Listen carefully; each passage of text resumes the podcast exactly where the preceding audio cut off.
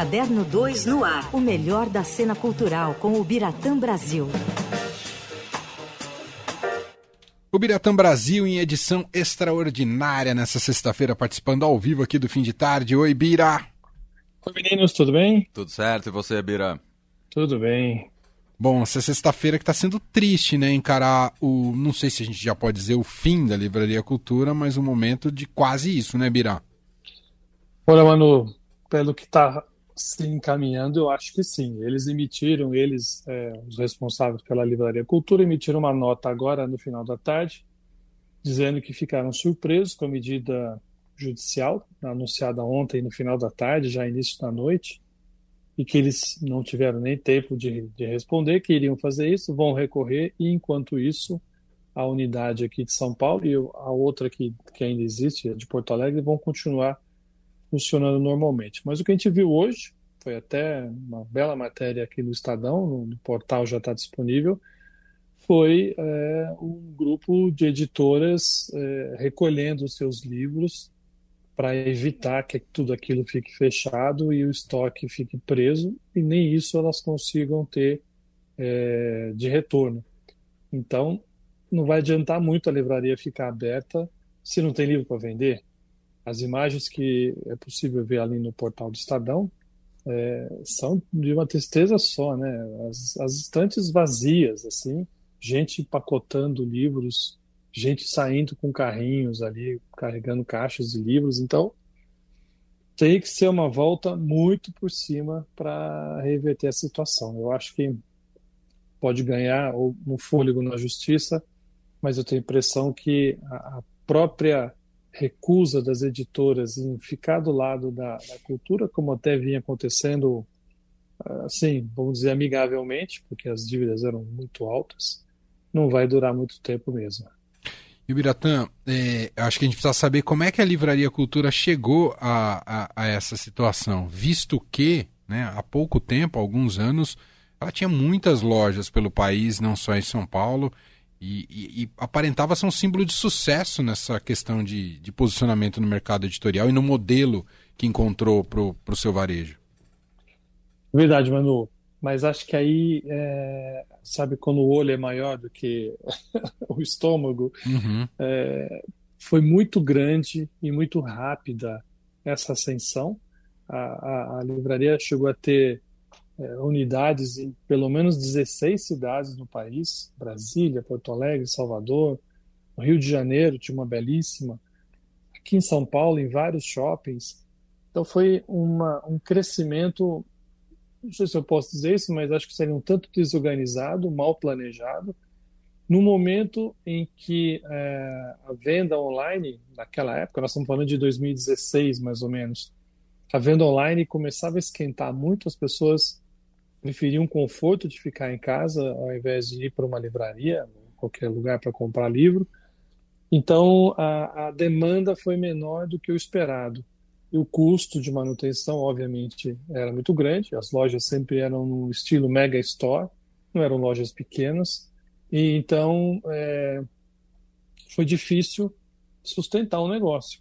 E começou a aumentar o valor das dívidas a, a livraria fez um acordo judicial com os seus credores em 18, é, se comprometendo a fazer uma série de, de, de tomar uma série de medidas para tentar reverter a situação. Aparentemente não foram executadas essas medidas, porque é o que anunciou a execução anunciada ontem, por conta né, dessa falta de, de, de compromisso com o um acordo, foi decretada então a falência é, da, da, livraria. Os editores, pra, para os editores com quem nós conversamos, não foi nenhuma novidade, é, já se esperava isso, era uma hora marcada, só era só, só, só se esperava mesmo qual seria o dia. E acabou sendo ontem, e hoje foi aquela cena triste de quase um saque total da livraria. Para você ter uma ideia como eles foram pegos de surpresa, eu conversei com o pessoal do teatro, que ali tem o Teatro Eva Hertz, Eva Hertz foi a fundadora do, da livraria, né? começou nos anos 40 como uma biblioteca circulante, ou seja, algo muito caseiro. A dona Eva importava livros e vendia para imigrantes como ela, ela veio da Alemanha fugindo do nazismo, e até que ela e o filho Pedro fundaram de fato, abriram de fato a Livraria Cultura ali no Conjunto Nacional em 1969. Então, o Teatro Eva Hertz, que homenageia essa senhora de grande visão, eu falei hoje com um dos funcionários e foi pego de surpresa dizendo que tem ingressos vendidos até o final de março é, para os espetáculos que estão lá. E agora, em final de janeiro, foi aberto um restaurante ali onde era o café. Então, realmente. Nossa. É, e, e, ainda não se sabe do destino dessa, do, tanto do teatro quanto do restaurante, Bira? Olha, se a livraria se manter aberta, é provável que o teatro talvez consiga é, também se, se, manter sua atividade, pelo menos o teatro. É, são dois monólogos que estão lá em cartaz. Então, uma, inclusive, é Alma Imoral, que é uma peça que está há anos em cartaz, acho que desde 2008, que ela vai e volta, mas sempre volta para a Livraria Cultura, ali para o Eva Hess. É um monólogo a Clarice Nisquet, com a Clarice Nisquet. E, então, são dois monólogos, é o dela e um stand-up. Pode ser que ainda se mantenha é, em cartaz, pelo menos enquanto a livraria continuar permanecer aberta. Mas sem livro para vender, sem dinheiro para movimentar, não vai, vai durar muito tempo. Esse restaurante que eu confesso que eu não conheço, até fui lá no, no sábado, eu não reparei que havia um restaurante lá. É, me chamou a atenção hoje me contarem que tinha um restaurante aberto lá desde o final de janeiro. Mas, enfim, é, já se mostrou um grande tiro no pé, porque se foi em final de janeiro, não faz nem um mês que foi aberto e já está sofrendo esse tipo de problema. Ibira, você estava falando da megalomania quando eles tiveram lojas em 16 cidades e tal. No próprio conjunto nacional, né? Eles chegaram a ter essa mega loja que ainda existe, pelo menos por enquanto, mas também tiveram as outras, né? Dedicada à arte, dedicada ao, ao, universo geek, enfim, várias outras. E aí eu acho que também dá pra gente tirar como um exemplo, né? Porque você já tem uma loja enorme daquela de três andares e no mesmo lugar, ali no mesmo endereço, você ter outras lojas, acho que também ajuda um pouco, né, a esvaziar a coisa. Totalmente, não, totalmente. E também, assim, a, a, além da má gestão, é, que é evidente, é, a dona Eva fundou a, a livraria com o filho Pedro, Pedro alçou a livraria a um ponto, a um patamar nunca alcançado, pelo menos nos últimos anos, com uma livraria em São Paulo, um prestígio enorme e aos poucos ele foi passando uh, o comércio para os filhos, que, me parece, foram os responsáveis por essa ideia megalomaníaca. Mas também, Leandro, tem um problema. O Brasil não é um país para cultura, né? A gente bem sabe disso. Uhum. Não, não há aqui proteção ao livro. Todo mundo reclama que os livros são caros e são, olhando do ponto de vista é, do salário no Brasil, de quanto as pessoas ganham, mas é o que as, que as editoras podem é, cobrar para poder também se manter vivas. Então não há nenhuma proteção à produção de livros, ao negócio do livro. É muito, uh, os empresários ficam muito à deriva nesse sentido. E aí quando você dá um passo maior que a perna, é o que acontece. infelizmente, muito provavelmente, não sei, posso estar errado, mas se houvesse um pouco de proteção por leis, né, desse uma certa garantia a livrarias, é, a, a, cultura não chegaria a esse ponto. Poderia ter fechado algumas lojas, mas também é, poderia não estar tá fechando essa sua última e não estar tá vivendo essa crítica, essa, essa crise tão é, triste, miserável mesmo, né? Uhum. E, e, ali no Conjunto Nacional hoje tem outras livrarias também, né? A Drummond, por exemplo, que foi inaugurada no passado, tem mais uma ou duas também, né? Tem uma livraria de livros jurídicos, que eu não me lembro o nome. É, eu lembro da Drummond. É, não estou tentando puxar a memória de outras livrarias. Mas você vê, é verdade. Ali onde hoje é a cultura, né, está ali agonizando. A gente até falou desse espaço recentemente, quando a gente falou de Titanic. Ali era o Cine Astor, uhum. que eu contei que foi lá que eu vi Titanic. É, e é realmente um espaço monstruoso e foi é, favorecido, o Pedro Hertz teve, a, vamos dizer, o favorecimento de abrir ali, levar para lá a livraria, porque estava é, sendo feito um negócio para ser uma igreja ali. É, aí o condomínio do Cujo Nacional, muito cá entre nós, não era muito favorável a essa ideia e o Pedro já estava com ideias de aumentar e ponto, casou uma ideia com a outra, ele abriu, que é uma belíssima livraria, é uma das mais belas que a gente tem aqui nesse país, é, de sentir orgulho mesmo, e mas só que é, a, esse desejo de construir, abrir outras lojas acabou sendo fatal. Uhum. Agora, o quanto o que está passando a Livraria Cultura representa como um todo, você falou um pouco sobre isso, Bira, mas representa como um todo o mercado editorial no Brasil? Acho que não, Manu. É, foi, acredito, uma exceção à regra. A gente tem cadeias de livrarias ainda no país, né? Tem uma livraria do, da Vila, que tem várias unidades, inclusive em shoppings, mas você vê já tomando medidas de precaução. Uma loja que eles tinham ali nos jardins saiu de onde estava e foi para um espaço menor, ou seja, um aluguel também menor. É, a abertura de cada loja em, em, shopping, principalmente, é feita com muito cuidado. Então, é uma cadeia discreta, mas que está presente aqui, no, principalmente em São Paulo.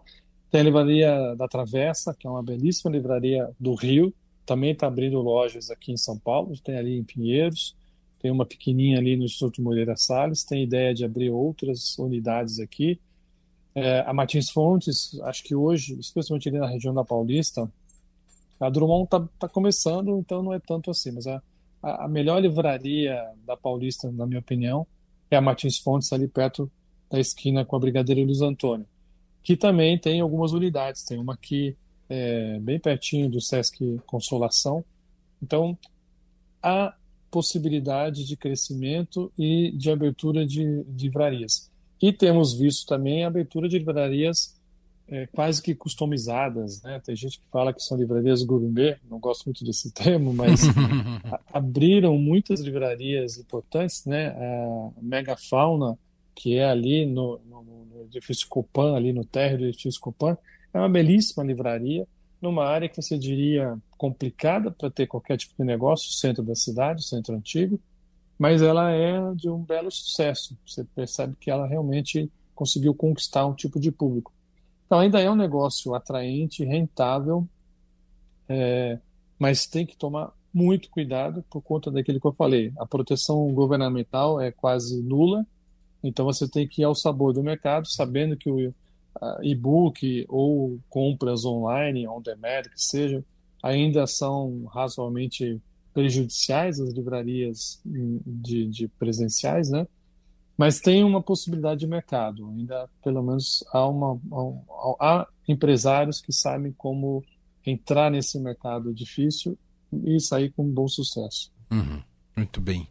Bom, cobertura completa lá no Estadão, estadão.com.br, tem as fotos realmente chocantes uh, que o Bira mencionou por aqui, né? A passagem da reportagem na manhã de hoje lá pela Livraria Cultura, que viveu tempos áureos, né? Com muitos eventos dentro da livraria, né? Noite de autógrafo, celebridades dos mais diversos segmentos. O que, que você guarda na memória aí de momento importante seu com a Livraria Cultura, Bira?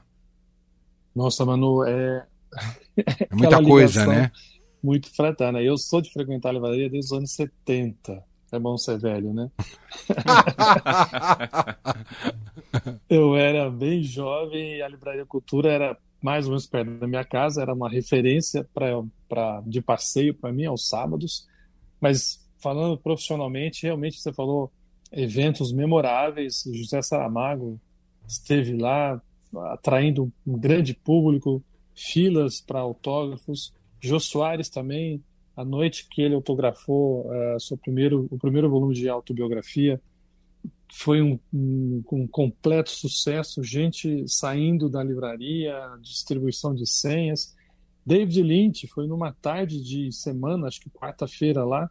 A fila dobrava ali dentro, era impressionante. Você não via o final da fila das pessoas querendo pelo menos um autógrafo com ele. Então era realmente, é, é bom, ou era, um ponto de encontro muito grande. É, só aproveitando rapidinho, uhum. a, a gente noticiou hoje, ainda por cima, ali naquela região, o fechamento também do espaço anexo do, do Itaú, ali na Augusta. Né? Na quinta-feira que vem Nossa. vai ser a última sessão, ali onde estão as salas 4 e 5, que são as salas menores. Aquele terreno já foi vendido para uma incorporadora, que deu o prazo até o dia 28 desse mês para que o móvel, o imóvel seja entregue. Então, na quinta-feira, dia 17, acontece é, uma última sessão de cinema, né? até título de filme isso, mas vai ser exibido às 8 horas A Última Floresta, é um filme brasileiro, com ingresso gratuito na sala 4 e na sala 5. Terminar essa sessão, elas vão ser fechadas e no dia seguinte, sexta-feira, começa o desmonte. Né? Tem que desmontar tudo, deixar as salas e onde está o café, Fellini também, tudo desmontado. O café ainda fica até domingo. Não, esse agora o outro ainda continua aberto. E aí o imóvel é entregue.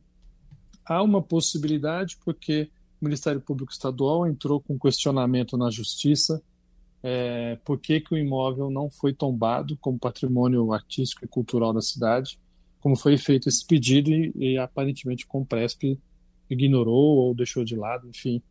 Então o Ministério Público está questionando o que pode, na melhor, na pior das hipóteses, é, retardar a, a demolição e, na melhor das hipóteses, impedir essa demolição. Resta saber também se o proprietário, que é essa incorporadora, vai querer o cinema de volta. É, aqui sou eu fazendo ilações, né? Como proprietário não posso derrubar, mas também não vai ter cinema. Vai ser uma choperia, vai ser uma igreja, vai ser o que eu quero. Não vai ser o cinema que provocou essa confusão toda no negócio dessa incorporadora. Mas há também, quem sabe, a possibilidade do cinema voltar, o que é um outro custo para o Ademar Oliveira, que é o organizador ali, então, é, por hora, o que se pode dizer é que o cinema funciona até quinta-feira que vem e depois fecha. Não sei se definitivo ou não, mas aparentemente sim. As salas em frente, as salas maiores, ali, 1, 2 e 3, estão preservadas, estão, estão com, com, saúde perfeita, não, não tem nenhum risco de, de demolição ou de despejo, então, pelo menos aquelas três salas estão garantidas. É isso. Vamos acompanhar mais uma. É. Nossa. uma derrota.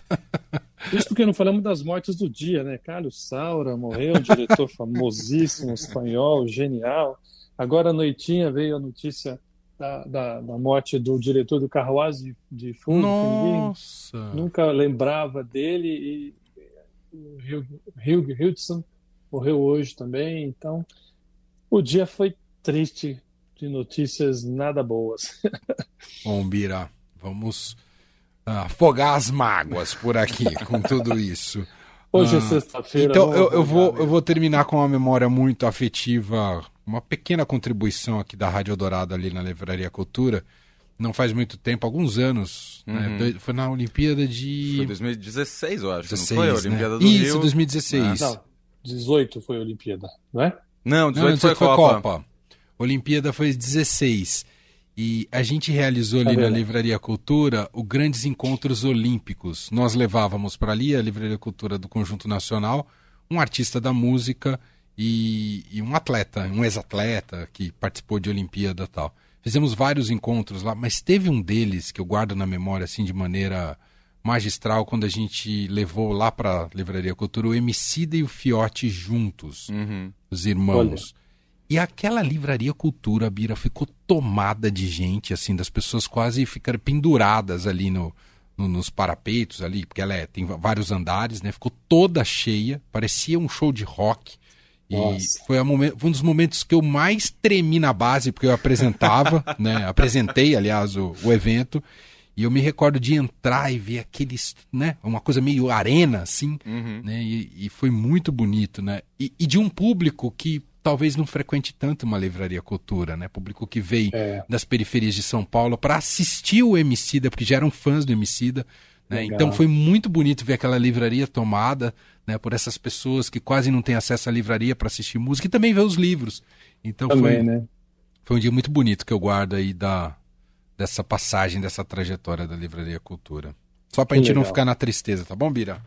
Boa, muito bom. É isso mesmo. Um bom fim de semana para você, Bira. Obrigado. Obrigado, um abraço. Tchau, tchau. Tchau.